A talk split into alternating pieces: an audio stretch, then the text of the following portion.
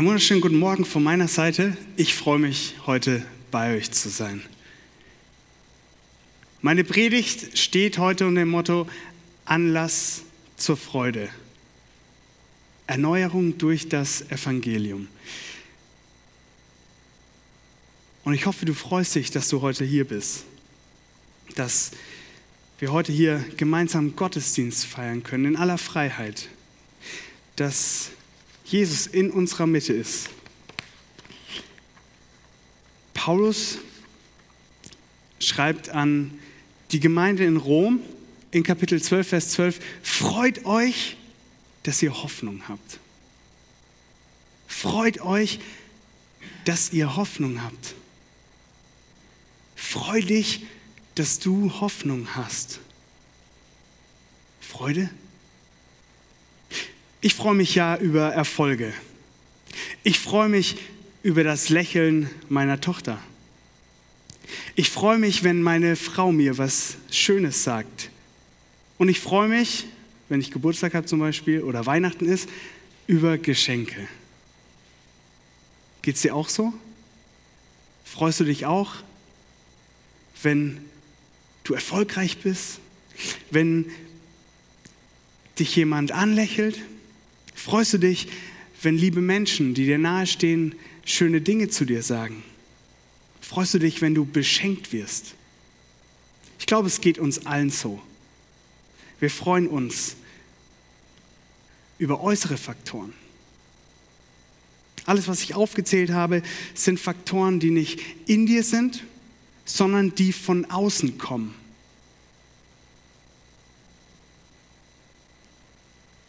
Äußere Faktoren bewirken Freude in dir, bewirken Freude in mir.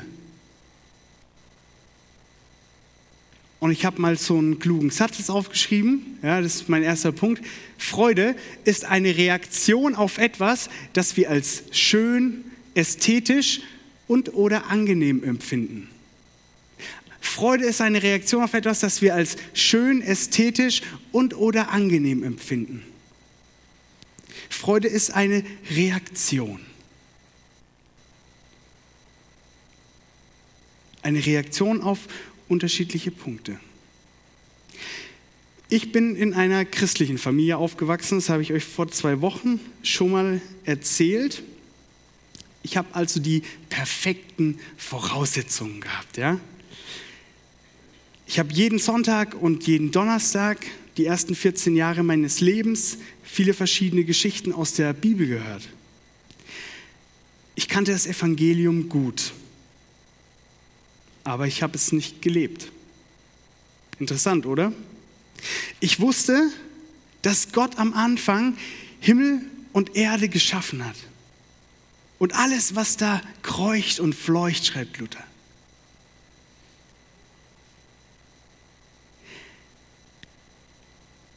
Er hat dich und mich geschaffen. Der Mensch ist eingeschlossen in diese Schöpfung. Aber dann kommt die Sünde ins Spiel.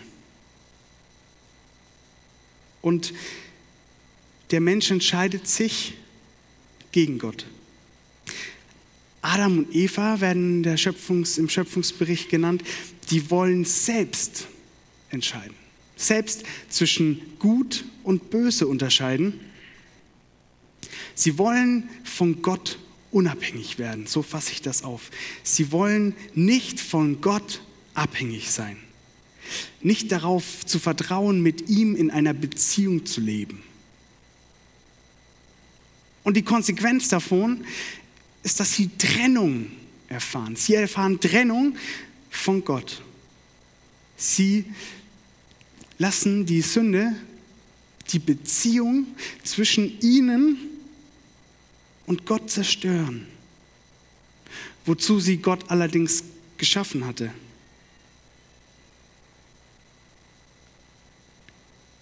Aber, und da bin ich sehr dankbar für, das ist nicht das Ende. Gott will Gemeinschaft haben, will Gemeinschaft mit dir haben, er will Gemeinschaft mit mir, er will Gemeinschaft mit uns haben. Deswegen feiern wir heute hier Gottesdienst. Deswegen predige ich über Freude. Gott will Gemeinschaft haben. Und diese Gemeinschaft, die ist jetzt erstmal nicht mehr so leicht herzustellen. Wir kennen, ich hoffe, du kennst das auch, ähm, die Geschichte von Israel. Das ist das Volk, das Gott auserwählt, mit dem er eine besondere Beziehung haben will, exemplarisch für die ganze Welt. Und es ist eine, ein Volk, mit dem Gott Geschichte schreibt. Er möchte mit diesem Volk in Beziehung stehen.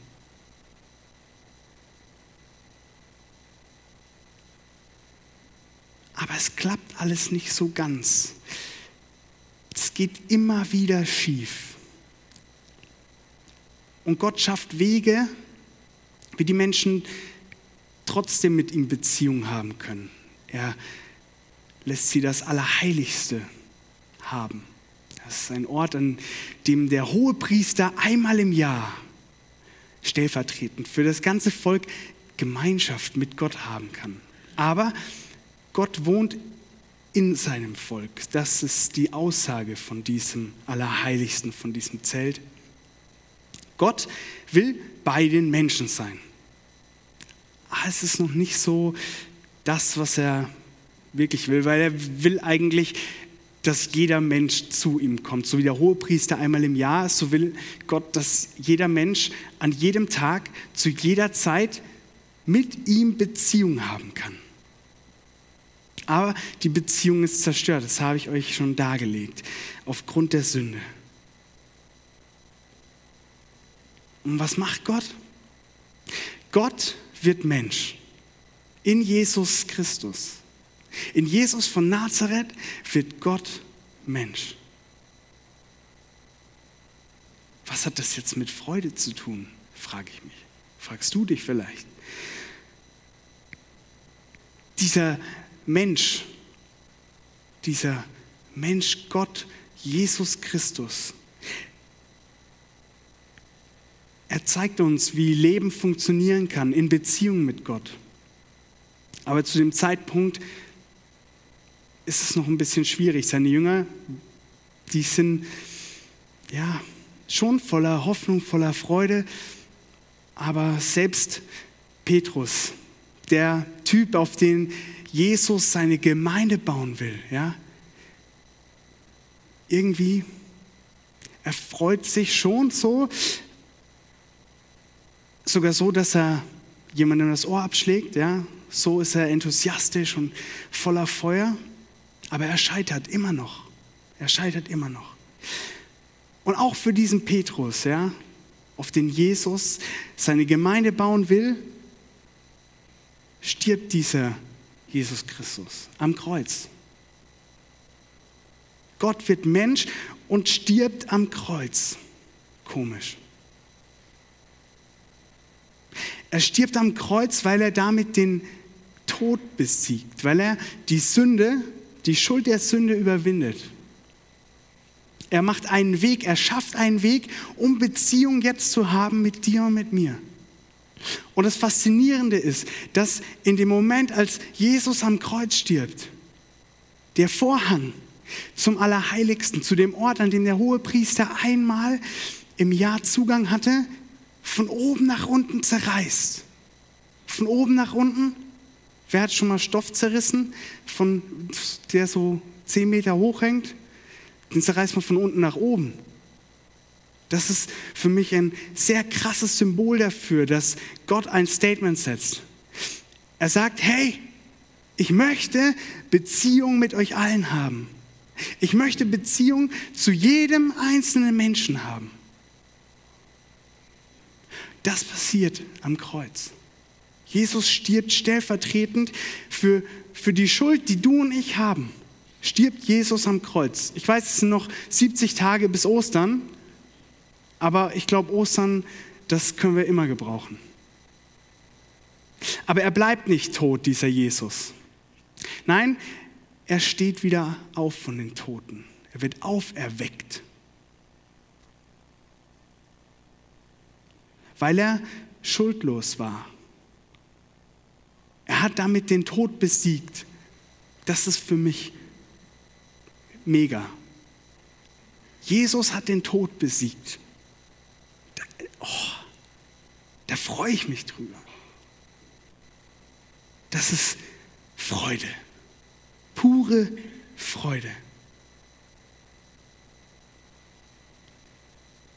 Gott ermöglicht Gemeinschaft. Aber es bleibt nicht dabei. Nein, es setzt noch einen drauf.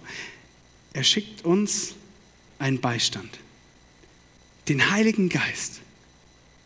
Und der Heilige Geist, der wohnt in dir. Wenn du bekennst, dass Jesus Christus dein Herr und Erlöser ist, dann wohnt der Heilige Geist in dir. Er lebt in uns. Gott ist wirklich da, in dir, in mir. Und jetzt dürfen wir glauben. Wir dürfen glauben. Als Antwort auf diesen stellvertretenden Tod. Christus ist auferstanden von den Toten und er hat den Tod besiegt. Das wusste ich alles. Die ersten 14 Jahre meines Lebens, das wusste ich ganz rational, ja, super. Das wusste ich. Aber ich habe es nicht gelebt. Ich habe es nicht gelebt, weil ich es nicht verstanden habe. Also mein Verstand, ja, der wusste das, aber in meinem Herzen, in meinem Herzen war es nicht. In meinem Herzen ist es nicht angekommen. Und das war mein Problem. Mein Herz hat sich stetig nach Liebe, nach Anerkennung, nach Annahme gesehnt. Kennst du das? Du willst Anerkennung. Du willst angenommen sein. Du willst geliebt werden. Ich glaube, es sind die Grundbedürfnisse eines jeden Menschen. Im Dritten Reich hat man Experimente gemacht, wo man Kinder ähm, ohne menschlichen Kontakt aufgezogen hat.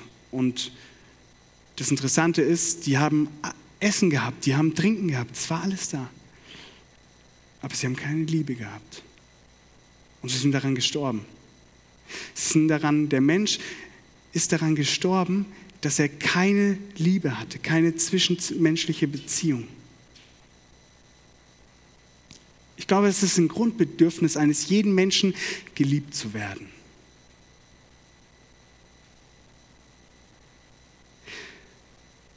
Aber ich habe diese Grundbedürfnisse nicht bei Gott gesucht.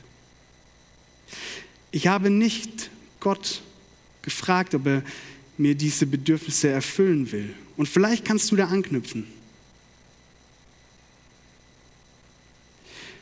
Und wenn das Evangelium von Jesus Christus nicht in deinem und nicht in meinem Herzen ist, dann haben wir, dann haben du und ich ein Problem.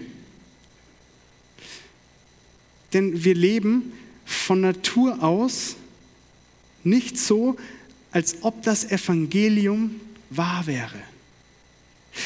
Wir leben von Natur aus nicht so, als ob das Evangelium wahr wäre.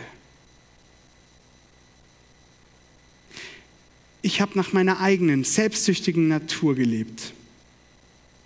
Ich habe mein Leben ohne Gott gelebt. Ich habe mit 16 Jahren so eine bewusste Entscheidung getroffen, hey, ich will nicht. Das, das ist mir alles viel zu steif. Die Regeln, ja, für mich war das Christentum Regeln. Ja, also kein Sex vor der Ehe. Als Teenager, das kriegst du in deinen Kopf nicht rein. Ja, wenn, wenn du das nur immer hörst, aber nicht im Herzen hast, du bekommst das nicht klar. Man soll sich nicht besaufen. Daran bestand mein Wochenende. Ja, also, ja, ich habe versucht, mit, mit anderen Dingen meine Grundbedürfnisse zu stillen. Und wenn ich da heute drüber nachdenke, dass ich mein Leben ohne Gott gelebt habe, aber Freude gesucht habe, dann klingt das irgendwie paradox und ironisch, weil ich heute hier stehe und euch davon erzähle, dass Gott meine Bedürfnisse, meine Grundbedürfnisse stillt, weil ich ihm nachfolge. Und obwohl ich das alles gewusst habe, weil ich, weil ich so christlich sozialisiert worden bin, wie man sich das nur vorstellen kann im freikirchlichen Kontext. Aber ich habe es nicht im Herzen gehabt. Und ich habe da keine wahre Freude gefunden. Was ich auch versucht habe, es hat mich immer nur kurzzeitig erfüllt.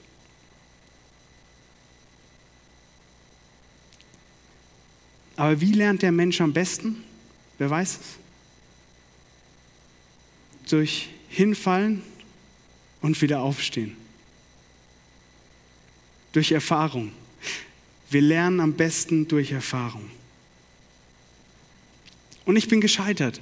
Ich bin gescheitert in meinem gesamten Sein. Meine gesamte Existenz, die ist wie so ein LKW mit 100 gegen eine Wand gefahren. Da war nicht mehr viel Heile. Es war alles kaputt. Es ging einfach nicht mehr vorwärts. Ich bin gescheitert in einer Beziehung. Ich bin gescheitert in meinen Lebenswünschen. Ich wollte immer reich werden weil Geld macht glücklich. Wer kennt das nicht? Solche Gedanken. Wenn wir, wenn wir mit Menschen reden, die Jesus nicht kennen, das ist immer, es geht immer darum, erfolgreich zu sein in seinem Leben. Es gibt dann noch so ein paar speziellere Menschen, die dann irgendwie so in eine Gegenbewegung zu unserer Gesellschaft fallen, ohne Gott zu kennen und sagen, ja, hm, ich bin glücklich als Fahrradkurier. Wer sich das mal in einem schönen Video angucken will, IKEA hat eine neue Designserie rausgebracht, wieder die PS 2017 Serie und dafür ein Werbevideo gedreht von einer Frau, die jetzt Fahrradkurierin ist. Das ist sehr interessant. Aber ich glaube, auch diese Frau ist nur bedingt fröhlich. Sie hat nur eine bedingte Freude. Denn wir haben ja am Anfang gesagt, Freude ist durch andere Faktoren bestimmt, die außen liegen. Es ist eine Reaktion auf etwas, das wir als schön, ästhetisch und oder angenehm empfinden. Und Paulus schreibt, freut euch, dass ihr Hoffnung habt.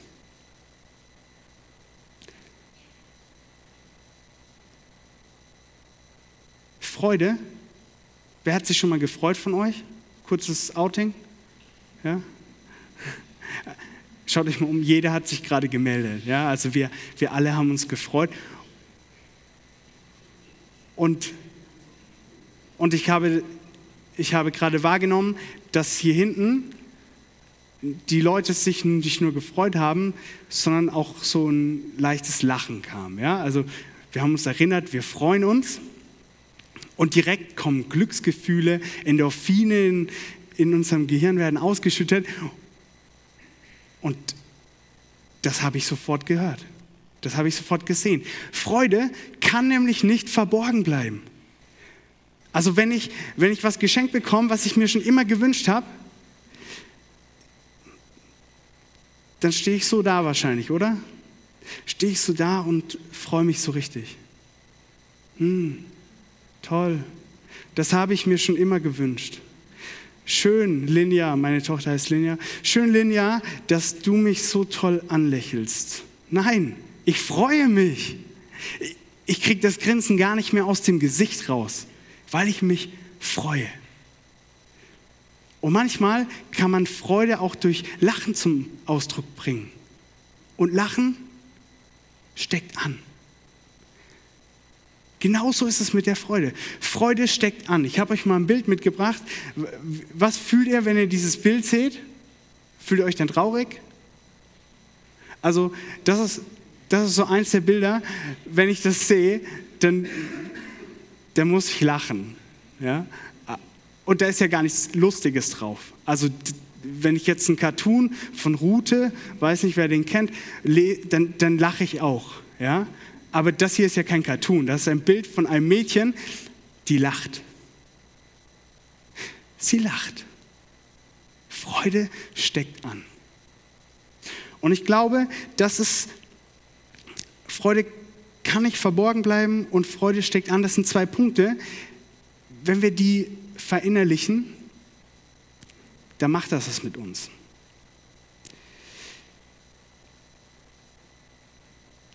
Wenn Freude nicht verborgen bleiben kann. Und Paulus schreibt, freut euch, dass ihr Hoffnung habt. Dann, hm, dann hat das doch so ein bisschen Kräfte nach außen, oder? Da ist, hm, ich freue mich jetzt mal.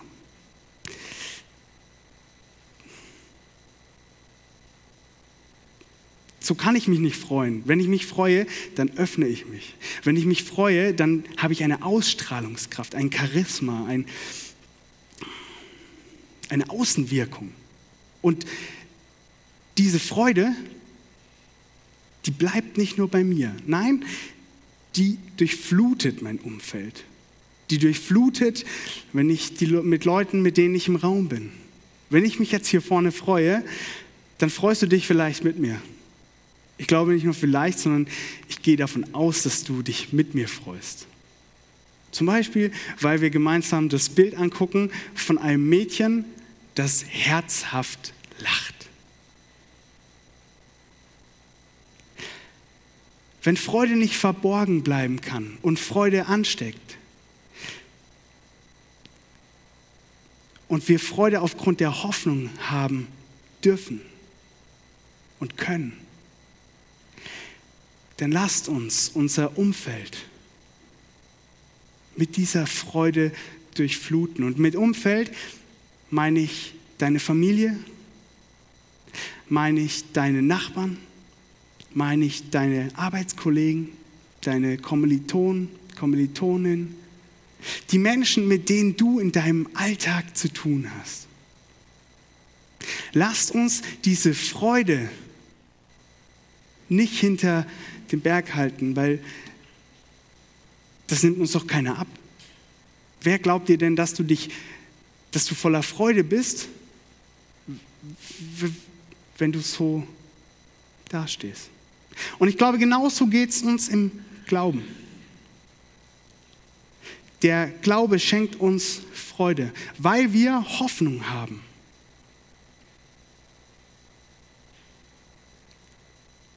Du und ich, wir haben Hoffnung. In der Apostelgeschichte, da lesen wir an einigen Stellen, dass Menschen zum Glauben kommen. Es sind die ersten Jesus-Nachfolger, die andere Menschen zu Jüngern machen. Und ich finde, ein Punkt ist in Apostelgeschichte 13, da sind Barnabas und Paulus in Antiochien und Sie gehen weiter, sie haben einige Zeit dort verbracht und wir lesen in Apostelgeschichte 13, Vers 52, aber die Jünger, die sie in Antiochia gewonnen hatten, wurden von Freude erfüllt.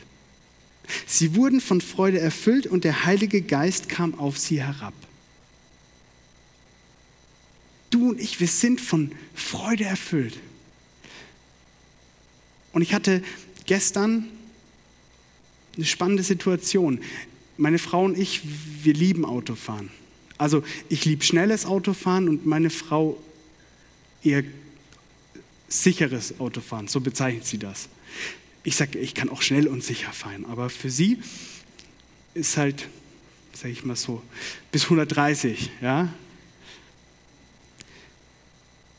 Aber wenn du am Tag ich bin gestern von München nach Karlsruhe und dann von Karlsruhe nach Eversbach gefahren. Da willst du auch irgendwann mal ankommen. Ja? Und dann fahre ich halt auch mal 150. Uh.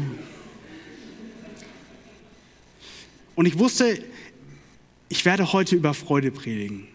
Und ich habe mir den Weg von München nach Karlsruhe, bis ich meine Frau in Karlsruhe eingeladen habe, habe ich mir die ganze Zeit so gedacht, hm, ja, Freude, wie hast du das eigentlich in deinem Leben, Lukas? Wie lebst du eigentlich die Freude, die der Heilige Geist dir schenkt? Wie lebe ich eigentlich die Freude, die ich habe, aufgrund der Hoffnung? Und soll ich euch was sagen? Ganz ehrlich, weniger. Ich schaff's oft nicht. Ich, ich krieg's einfach nicht hin. Ja, ich freue mich. Ich freue mich super, wenn ich im Gottesdienst bin. Ich liebe Gottesdienste. Ich freue mich, wenn ich mit Menschen über Jesus reden kann. Super. Aber beim Autofahren, wenn, wenn der Typ vor mir mich ausbremst, ja, in Deutschland gibt es zwei Berufe, habe ich jetzt gelernt. Polizisten. Das sind diejenigen, die auf der Autobahn links fahren, so, aber mit 120. Auf der linken Spur bleiben, so konstant. Die rechte ist frei, aber oh, der fährt zu schnell. Hm.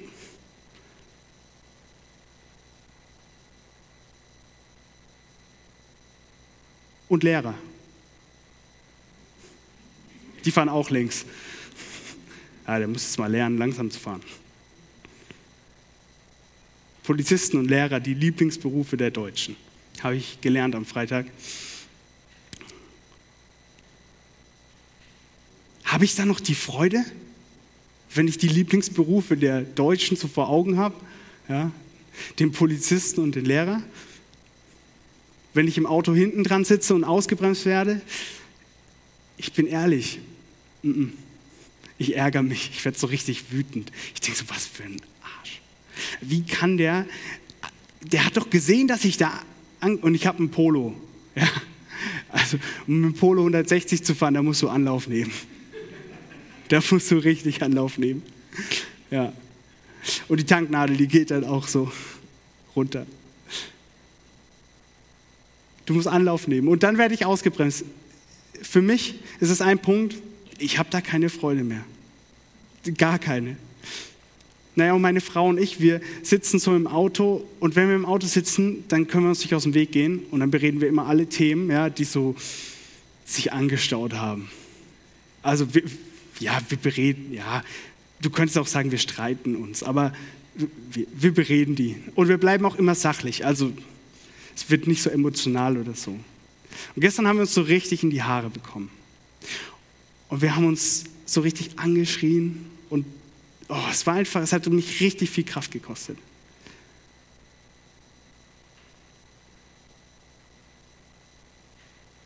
Und ich saß gestern Abend noch am Feinschliff und habe gedacht, oh, ich habe überhaupt keine Power mehr. Ich kann gerade einfach nicht mehr. Wie soll ich morgen über Freude predigen, wenn ich es heute nicht mal geschafft habe, ja, acht Stunden lang diese Freude, die ich habe in meinem Herzen eigentlich, an meine Frau, die ich über alles liebe, weiterzugeben. Wie? Ihr, ihr merkt, ich habe ich hab da auch keine Antwort drauf. Ich, ich scheitere regelmäßig daran, Freude weiterzugeben. Ich bin nicht perfekt. Du bist auch nicht perfekt. Das habe ich im ersten Moment gesehen. Wir sind einfach Lernende. Wir lernen. Und, das habe ich vorhin gesagt, der Mensch lernt wie am besten? Hinfallen, aufstehen. Indem wir immer einmal mehr aufstehen, als wir hingefallen sind. So lernen wir am besten. Und was habe ich gestern gelernt? Ich habe gestern gelernt, als ich dann in der Bib saß und gearbeitet habe, und mich diese ganze Situation nicht losgelassen hat. Wir haben uns über was ganz Doofes gestritten. Also es ist überhaupt nicht wichtig. Nicht wichtig. Dass ich, dass ich, obwohl ich der festen Überzeugung war, dass ich im Recht bin, kennen wir ja, oder? Also, wenn wir Stress haben mit dir, dann wegen dem, äh, nicht wegen mir. Also, bei aller Liebe. Also ich, ich mache doch immer, ich mache doch immer alles richtig. Nein. Ich habe gestern Abend mal wieder gelernt, dass ich manchmal mich entschuldige, obwohl ich denke, dass ich im Recht bin.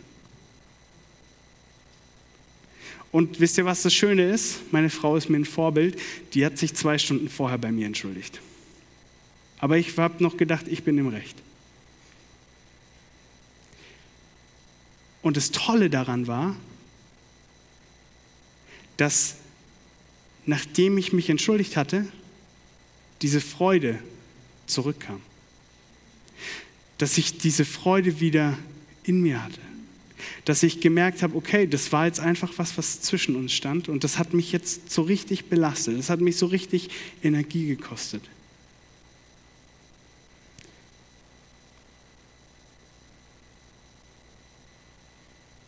Und dann hatten wir einen richtig schönen Abend. Wir hatten einen richtig schönen Abend, weil die Freude, die auf einmal wieder da war, nicht verborgen bleiben konnte. Weil die Freude, die wir vorher irgendwie bekämpft hatten, uns gegenseitig angesteckt hat. Und so waren wir gestern Abend voller Freude, obwohl wir uns drei Stunden lang angeschrien und dann angeschwiegen haben.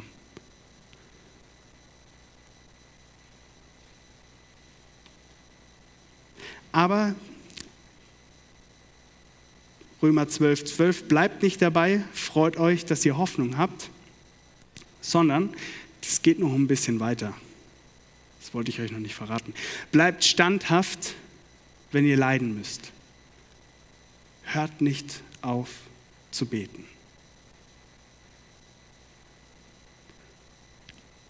Freut euch, dass ihr Hoffnung habt. Das schreibt Paulus als erstes. Und dann bleibt standhaft, wenn ihr leiden müsst. Bleibt standhaft, wenn ihr streiten müsst. Bleibt standhaft, wenn ihr euch ärgern müsst über den Autofahrer, der euch mal wieder ausgebremst hat. Das ist ein ganz banales Beispiel, aber ich glaube, es ist so ganz essentiell, weil ich, also ich kenne wenig Menschen, die sich nicht aufregen beim Autofahren. Und die sind meistens schon etwas reifer, etwas weiser als ich. Wenn ihr leiden müsst, dann bleibt standhaft. Denn ihr habt die Freude aufgrund der Hoffnung.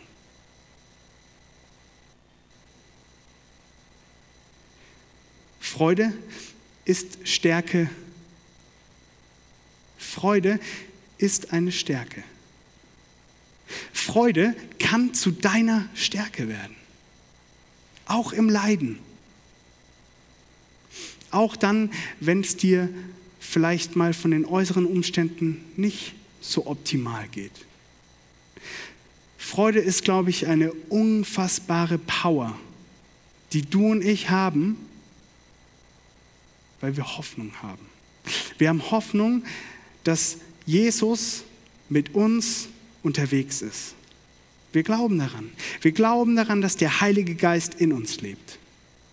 Und dann lass uns gemeinsam, du und ich,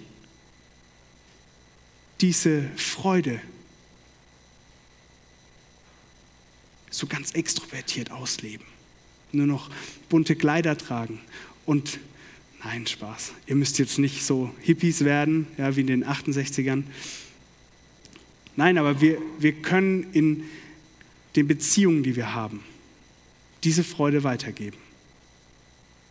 Wir können in unseren Familien diese Freude weitergeben. Wir können an unseren Arbeitsplätzen diese Freude weitergeben.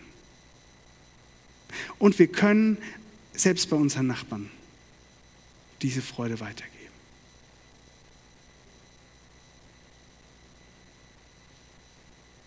Freut euch, dass ihr Hoffnung habt. Bleibt standhaft, wenn ihr leiden müsst. Hört nicht auf zu beten.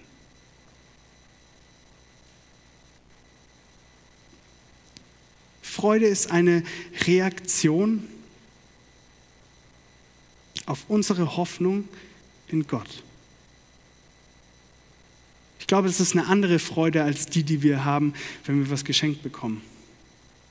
Sei denn, das ist meine Traumgitarre, dann ich hoffe ja immer noch, dass ich die heute bekomme.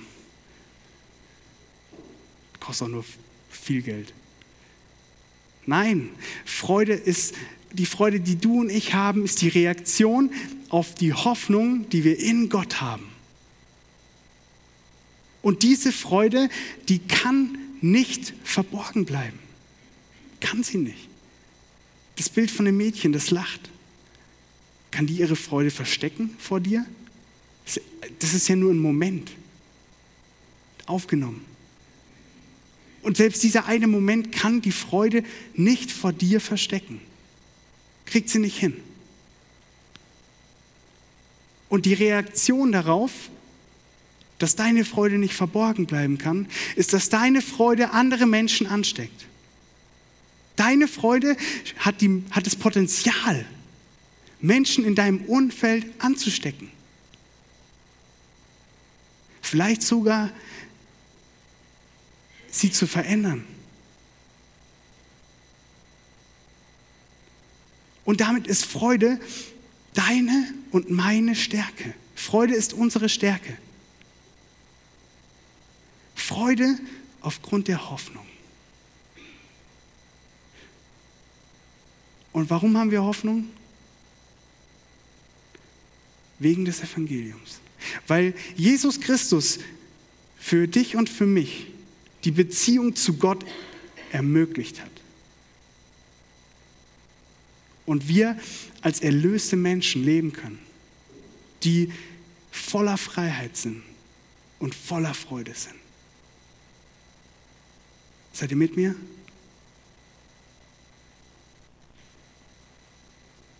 Seid ihr mit mir? Ja? Ich freue mich, dass ihr mit mir seid. Ich freue mich. Du und ich, wir sind voller Freude, weil wir Hoffnung haben. Amen. Ich würde gerne noch beten und ihr dürft dazu sitzen bleiben. Herr Jesus, ich danke dir, dass du unsere Hoffnung bist.